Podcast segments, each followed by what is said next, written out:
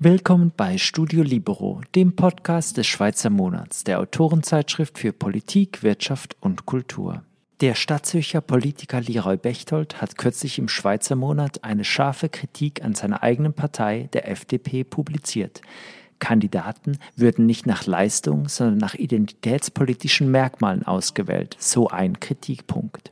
Im Gespräch erklärt Bechtold, was seither passiert ist und welche Pläne er nun verfolgt. Moderiert wird das Gespräch von Daniel Jung, Redaktor des Schweizer Monats. Die Produktion dieses Podcasts wurde unterstützt von PMG Investment Solutions und Reichmut und Co. Privatbankiers. Doch jetzt direkt ins Gespräch. Leroy Bechtold, du hast in der Dezemberausgabe des Schweizer Monats deutliche Kritik an deiner Partei, der FDP, geäußert. Leistungsprinzip im Wahlprospekt, Günstlingswirtschaft in der Praxis, so lautete der Titel.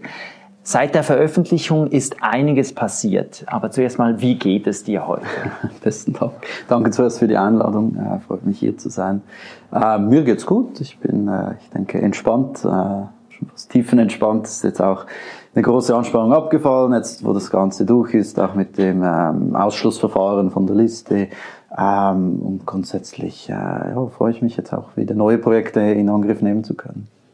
Du sagst tiefenentspannt, aber trotzdem, du hast einiges an Kritik auch abbekommen. Hattest du das erwartet mit dem Artikel? Ähm, Kritik habe ich auf jeden Fall erwartet. Ähm, ich glaube, das bin ich mir mittlerweile gewohnt in der FDP, wenn man Kritik äußert, dann kommt da zuerst mal Gegenkritik. Ähm, was ich nicht erwartet habe, ist der Ausmaß. Ähm, erstens der Berichterstattung. Schweizer Monat ist ja doch ein Magazin auch für sehr Politikinteressierte. Und ich dachte, die Diskussion wird sich auch in dieser Politikbubble abspielen vor mhm. allem. Ähm, und dann mit zwei Artikeln der NZZ, einem Artikel des Tagesanzeigers ist das das dann doch schon sehr stark in den Mainstream ähm, gewachsen. Das hat mich überrascht. Ähm, und auch dann die, die, Stärke der ähm, ja, Vergeltungsmaßnahmen der FDP, ähm, dass man mich jetzt wegen dieser Kritik, die ich äußere, von der Liste schmeißt, das hätte ich sicher nicht erwartet. Erzähl noch mal kurz für alle, die eben noch nicht alle Artikel gelesen haben, Vergeltungsmaßnahme. Was ist genau passiert jetzt? Ähm, ich wurde nach der Publikation des Artikels ähm, relativ schnell vom Präsidenten meiner Kreispartei Partei erreicht. Ähm, der war der Meinung, ich muss jetzt vorgeladen werden. Ähm, es gibt jetzt ein Ausschlussverfahren gegen mich. Ähm, es gab dann eine Traktandenliste, die las sich dann so, ähm, ja, Diskussion Ausschlusswahlliste, Diskussion Ausschlusspartei. Mhm. Ähm, und was ich, was ich sagen kann, ähm, er war sicher sehr bestrebt, dass ich dort teilnehmen kann an der, an der Diskussion, an diesem Meeting. Ähm, sie wollten das aber bis, bis Montagabend durchgeboxt haben. Am Freitag hat er mir das mitgeteilt. Ähm, und es war mir schlichtweg nicht möglich teilzunehmen, da ich das Wochenende abwesend war und am Montag geschäftlich ähm, verhindert war. Mhm. Und am Montagabend habe ich dann die Nachricht erhalten, dass man sich entschieden hat, mich nicht auszuschließen, aber mich von der Wahlliste zu streichen. Und äh, mir wurde vorgeworfen, ich hätte das Gespräch verweigert. Ähm, was ich dann doch sehr irritierend und schade fand, da ich telefonisch immer im Austausch stand, alle Fragen beantwortet habe, mit dem halben Vorstand noch über WhatsApp kommuniziert habe, da auch äh, Bedenken aus dem Weg ähm, versucht habe zu räumen und auch mitgeteilt habe, dass ich gerne den Wahlkampf trotzdem machen würde und auch mithelfen will, ähm, den Sitz zu, zu verteidigen, die fünf Sitze, die wir haben im Seefeld. Ähm, ich bin immer noch überzeugt, es ist wichtig, dass wir eine starke FDP haben, auch wenn sie jetzt gewisse Probleme hat, die ich angesprochen habe. Ähm, Bei ja, dieser Wahlliste ging es um das Zürcher Stadtparlament. Ähm, wolltest du da überhaupt wirklich teilnehmen? Ich wollte sehr lange, ähm, sehr fest ja. rein und es war auch ein bisschen ein Bubentraum lange, ähm, vielleicht auch später mal Stadtrat zu werden. Mhm. Ähm, aber ich glaube, es hat sich in den letzten Monaten auch etwas verändert. Ähm, wie ich gesagt habe, ich hätte sehr gerne die FDP noch unterstützt, den Sitz zu verteidigen, ähm, aber meine eigenen Ambitionen da ist die Motivation schon sehr stark gesunken, ähm, auch durch die Probleme, die ich, die ich gesehen habe in der FDP. Und ich glaube, momentan ähm, hätte es mir keinen Spaß gemacht, für die FDP ähm, parlamentarisch aktiv zu sein. Wie wurde jetzt denn dir gegenüber dieses von der Liste streichen begründet? Ähm, einerseits, da ich Kritik öffentlich geäußert habe, das ist, denke ich, eine sehr legitime Kritik. Ähm, dies kann ich auch so ähm, aufnehmen. Ähm, das andere ist aber, dass ich, wie gesagt, ähm, das Gespräch verweigert hätte. Mhm. Und wie ich vorher schon etwas ausgeholt habe, das war überhaupt nicht der Fall. Ähm, ich, ich habe die Kritik ja auch angebracht, um ein Gespräch zu starten, eine Debatte zu starten.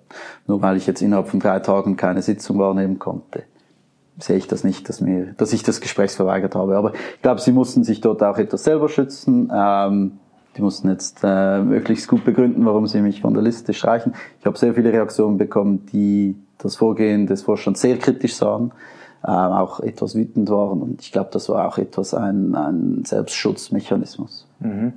Äh, trotzdem so die, die Hauptkritik äh, an dir lautet eben öffentliche Kritik an einer Partei, am mhm. Innenleben einer Partei, das ist illoyal.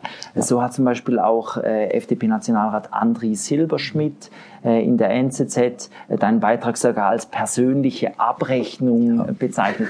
Also wie siehst du diese Kritik? Darf man das, äh, so Kritik öffentlich äußern?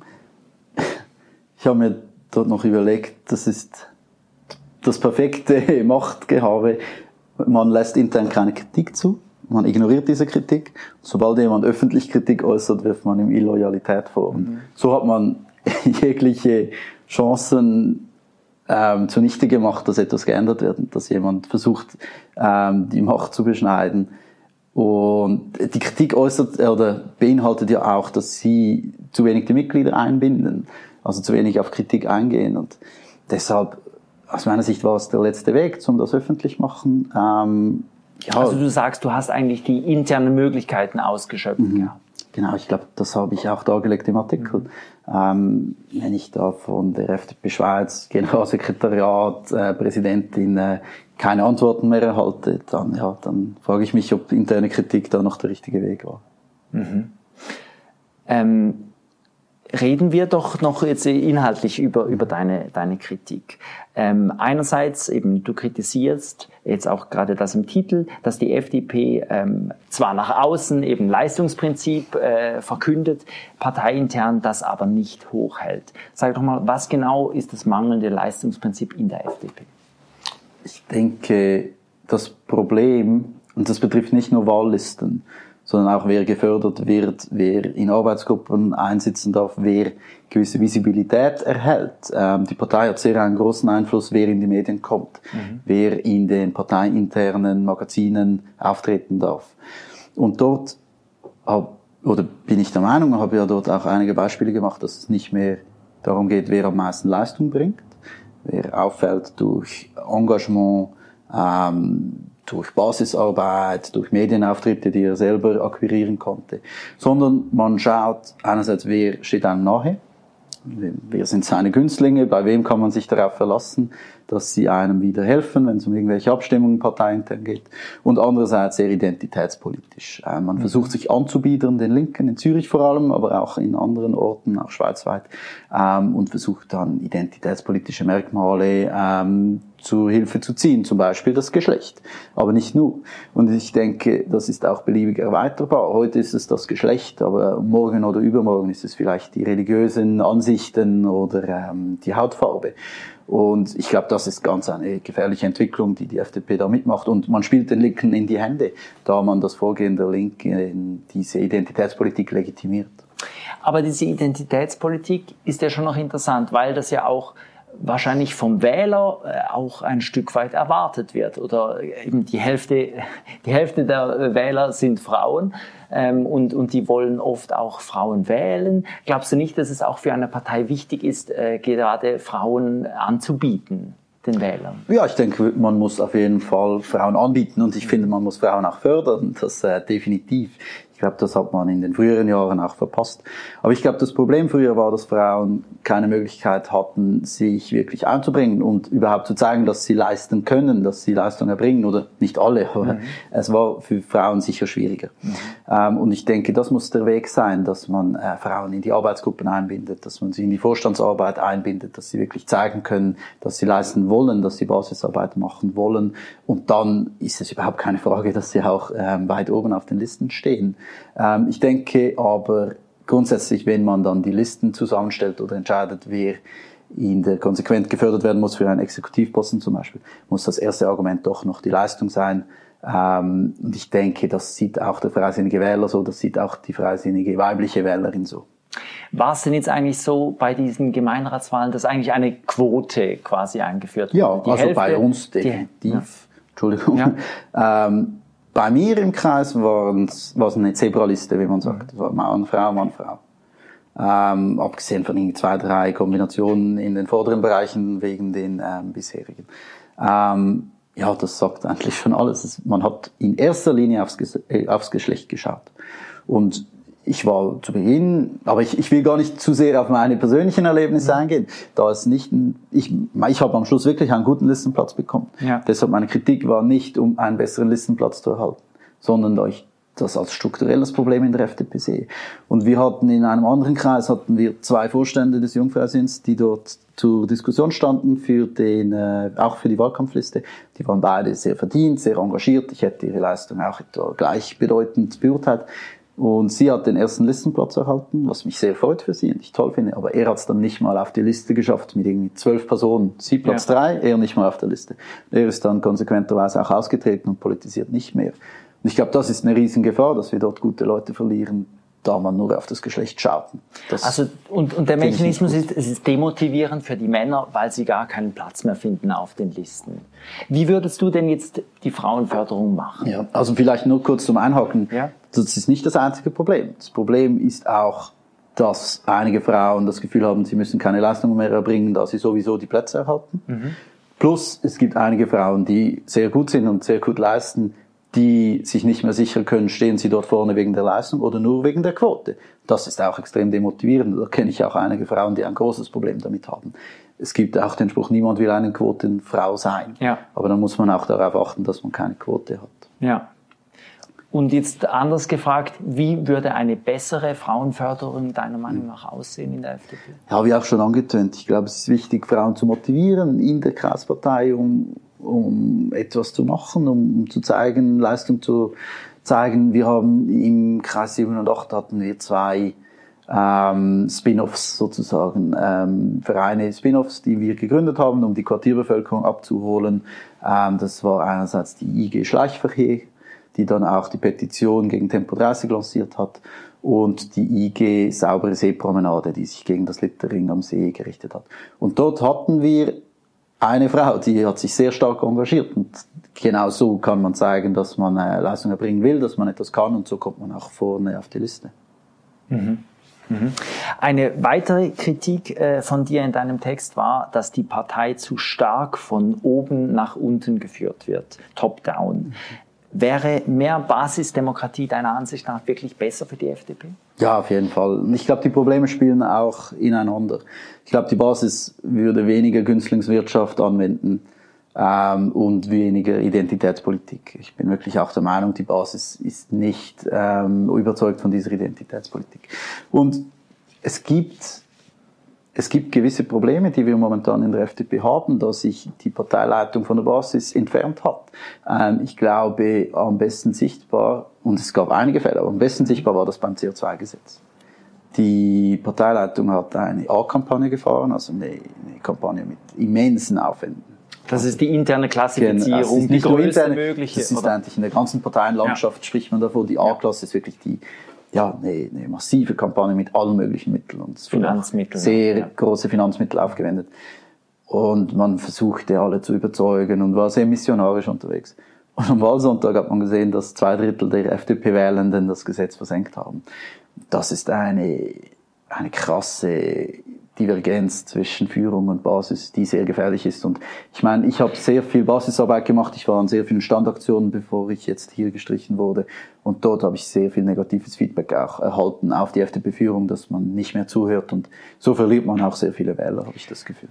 Aber kann man nicht beim Umweltthema jetzt genau sagen, das war eigentlich genau das Thema, in dem man in den letzten Jahren einmal diese große Basisbefragung gemacht hat mit diesem äh, grünen äh, Wandel noch unter Petra Gössi. Also da hat man eigentlich einmal wirklich die Mitglieder befragt. Mhm. Ja, ähm, das Instrument finde ich auch super. Mhm. Und ich finde es noch, darum finde ich es noch viel mehr schade, wie es herausgekommen ist. Ähm, ich denke, die Befragung war zu unkonkret, zu undetailliert. In einer Befragung sagt jeder, er ist für Klimaschutz. Ja. zumindest fast jeder FDP-Wähler. Aber wenn es dann geht, diesen Umweltschutz mit konkreten Maßnahmen zu verknüpfen, das wurde zum Teil auch noch gemacht, aber dann auch mit konkreten Kosten, dann sieht es ganz anders aus. Und deshalb habe ich das Gefühl, die Umfrage war auch so geschrieben, dass das Ergebnis so herausgekommen ist. Die Fragen waren suggestiv zum Teil. Ja. Ähm, und es wurde nicht mit konkreten roten Linien oder Kosten verknüpft. Und das ist dann extrem schädlich, da man sich dann so versucht zu legitimieren mit der Basis, aber die Basis hat eine völlig andere Meinung. Aus meiner Sicht müsste man die Basis wirklich zu konkreten Vorlagen befragen. Die Chance hätte man gehabt. Das CO2-Gesetz war genug lange im Voraus bekannt, bevor man die Kampagne gefahren ist. Man hätte die Basis befragen können, was hält ihr von diesem konkreten Gesetz. Hätte gesehen, zwei Drittel sind dagegen und dann hätte man sich nochmals überlegen können, ob man so eine große Kampagne dafür fahren will. Mhm. Also, dass man die Stimmungen abholt. Jetzt aber eben aus Parteien, die wirklich noch viel mehr äh, Basisdemokratie machen, zum Beispiel der Piratenpartei, hört man ja auch, es wird sehr schwerfällig und eben der Vorstand beschäftigt sich sehr intensiv mit den Themen und dann kommt irgendwie aus Stimmungsgründen in der Basis etwas anderes zustande. Es sind ja nicht immer nur positiv, die Erfahrungen. Man sagt auch eben, ein Vorstand muss auch führen können. Ich teile die Kritik nicht. Ja. Ähm, ich glaube, die Aufgabe einer Partei ist nicht das zu machen, was der Vorstand will, sondern das zu machen, was die Basis will. Die Partei lebt von der Basis. Mhm. Und wenn die Basis aus Stimmungsgründen gegen etwas ist, dann muss man das auch akzeptieren und das so dann auch ja, aufnehmen und solche Politik machen. Und ich glaube, dann hat man auch wieder Erfolg und dann ist die Basis auch motiviert, sich einzubringen und ähm, etwas für die Partei zu machen. Und der Kritikpunkt, dass der Vorstand sich dann nicht so ausleben kann, wie er will, das sehe ich nicht schlimm. Ich finde das sogar positiv. Ja. Äh, werden wir noch konkret. Eben äh, die FDP hat einen neuen Parteipräsidenten, äh, Thierry Burkhardt, national. Die Parteileitung hat sich erneuert. Wie macht die den Job bisher? Ich glaube, es ist noch zu kurz, um das zu beurteilen. Ähm, ich war, also ich bin sehr überzeugt von Thierry Burkhardt. Ich denke, es ist eine super Besetzung. Ähm, ich habe das Gefühl, er alleine wird die Partei nicht so schnell wieder äh, in die richtige Richtung lenken können, da die Strukturen zu tief am Kränkeln sind, zu tief verankert in verschiedenen Ebenen. Ähm, ich würde es mir aber wünschen, und das war auch immer ähm, ja, die Idee von meiner Kritik, dass man dort die Debatte führen kann, dass diese Strukturen bereinigt werden. Ähm, ich weiß gar nicht, ob seit seinem Amtsbeginn schon eine Delegiertenversammlung stattfand. Ähm, da bin ich gespannt, wie das, wie die Basis in Zukunft eingebunden wird. Aber das war jetzt noch viel zu kurz, um das zu beurteilen. Wenn du sagst konkret, welche Strukturen müsste man verbessern? Ähm, ich denke, man müsste unsere Statuten überarbeiten. Mhm. Ähm, ich denke, die, die Delegierten, das ist eine, eine altertümliche, oder altertümlich, das ist eine, eine Struktur, die man nicht mehr benötigt. Ähm, da gibt es gewisse Probleme mit diesem Delegiertenstatus.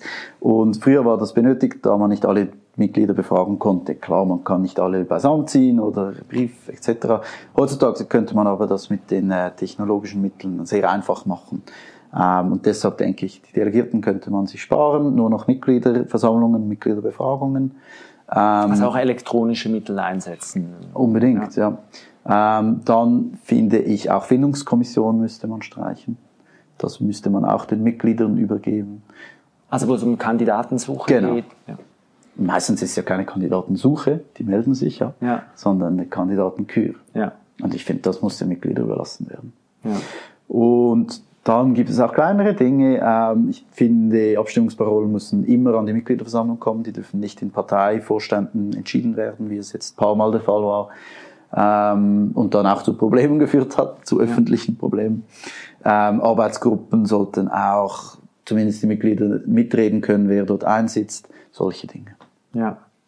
Ähm, eben, du hast gesagt, jetzt äh, deine, deine Kritik hat äh, national viel Aufmerksamkeit äh, generiert. Hast du eigentlich etwas gehört aus der Parteizentrale? Kam jemand aus dem nationalen Vorstand auf dich zu? Ja, da kam auch jemand auf mich zu, aber sehr konstruktiv. Ähm, ich durfte meine Findings, meine Kritik ihm nochmals erläutern. Ähm, und es wurde mir dann mitgeteilt, dass das auch äh, ja, mal so aufgenommen wird. Ja. Aber es wurde immerhin gehört. Und, und, ja. und aus der nationalen Partei wirklich sehr positiv ähm, und konstruktiv. Ähm, also eigentlich sehr unterschiedlich wie die Kreispartei, die mich dann ja gestrichen hat. Ja. Ähm, Reibung äh, mit, mit der Position der FDP gab es auch schon rund um deine äh, Petition Lockdown Stopp. Die wurde von der FDP nicht unterstützt. Zuerst einmal die Frage, was war diese Petition und hat sie was gebracht? Ja, ähm, das war im Frühjahr dieses Jahres. Ähm, da hatten wir eine sehr entspannende Corona-Situation, gerade im Vergleich zu heute. Mhm. Ähm, die Zahlen haben sich auf ein Viertel reduziert ähm, seit dem Herbst 2020. Ähm, ich kenne die genauen Zahlen leider nicht mehr, aber es war wirklich wieder sehr entspannt und jeder hat ähm, mit einer schnelleren Öffnung gerechnet. Das war ja ähm, der sogenannte Lockdown da der Fall. Äh, wir konnten nicht in die Weizen und Bars ähm, und Events waren auch gestrichen. Und da gab es dann auch wissenschaftliche Studien, dass das nichts bringt, sondern sogar kontraproduktiv ist, da mhm. sich die Personen dann vermehrt zu Hause treffen ohne Sicherheitsmaßnahmen. Das hat mich dann motiviert, die Petition zu lancieren. Ähm, wir haben dann eine Viertelmillion Unterschriften äh, zusammentragen können. Und ähm, ich glaube, am 1. März wurde dann auch wieder der erste Öffnungsschritt mhm. vollzogen. Und wir haben gehört, dass andere Pläne ähm, um den Bundesrat vorhanden waren, dass man bis im Sommer zulassen will. Also ich glaube nicht, dass wir da der entscheidende Faktor waren oder der einzige Faktor, aber der Druck aus der Bevölkerung hat damals deutlich zugenommen. Ich glaube, das war dann auch der Grund, wieso wieder schneller geöffnet wurde.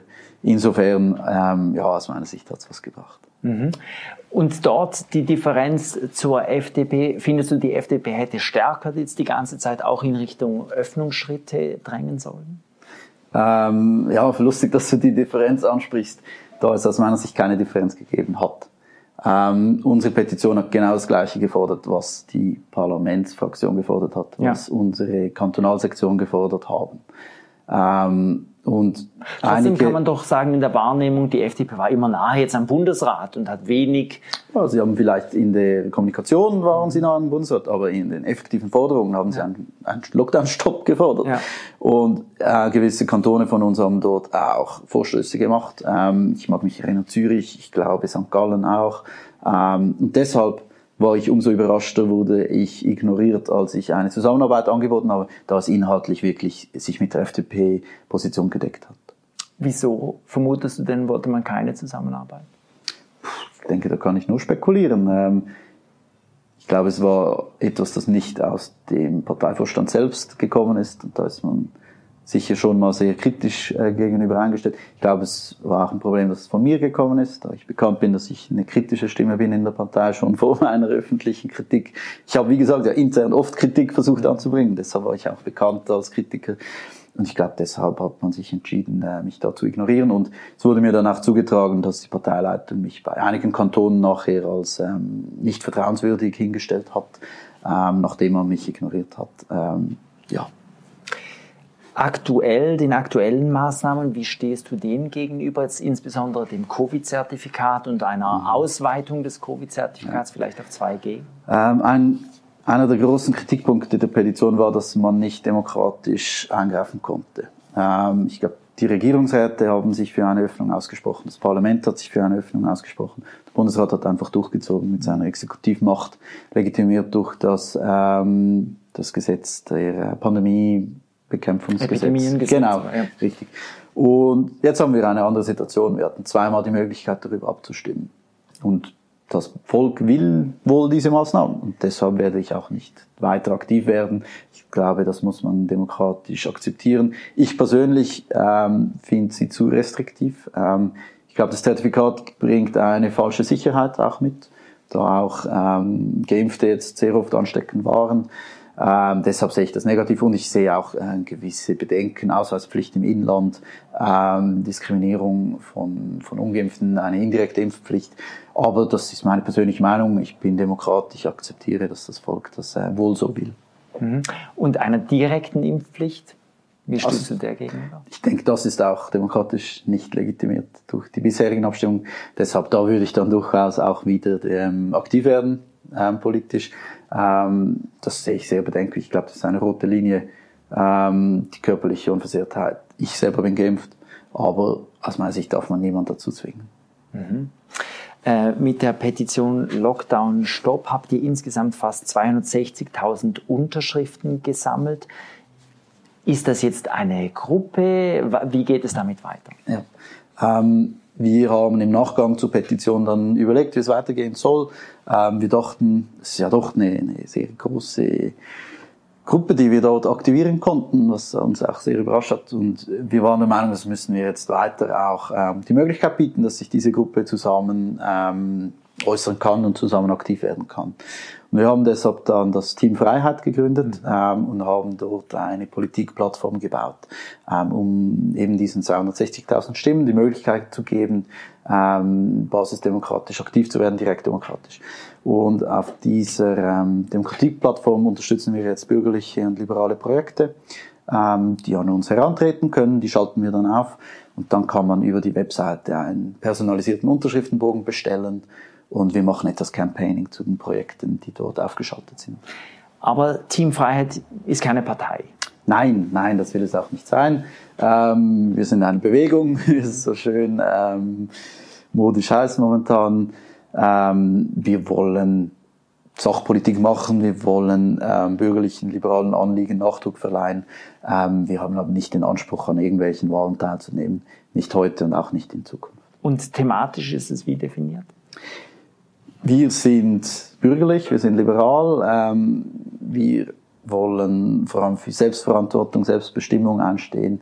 Ähm, ich denke, wir haben auch das Verständnis, dass ein, ein Staat möglichst schmal sein sollte. Ähm, ein, es sollte ein starker Staat sein, aber ein schlanker. Ähm, ja, ich denke, es ist durchaus auch vergleichbar mit der Position einer früheren FDP. Mhm. Eben, du hast jetzt als FDP die Kreispartei verlassen, bist aber weiterhin äh, Mitglied der FDP Schweiz und der Jungfreisinnigen. Äh, in dieser Phase jetzt wurdest du auch einmal von der F SVP angefragt, ob du eventuell wechseln willst. Einfach jetzt parteipolitisch, wie geht es bei dir weiter? Ich habe äh, mich jetzt entschieden, parteipolitisch nicht mehr aktiv zu sein. Ähm, also ich bin, wie gesagt, Mitglied noch, aber nicht mehr jetzt ähm, aktiv oder strebe kein äh, Mandat mehr an.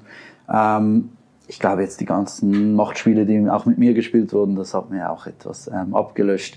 Ich bin jetzt wirklich auch froh und erleichtert, kann ich mich auf Sachpolitik konzentrieren, kann ich mich beim Team Freiheit ähm, verstärkt einbringen. Deshalb habe ich dann auch der SVP ähm, eine Absage erteilt. Das kommt ähm, für mich nicht in Frage.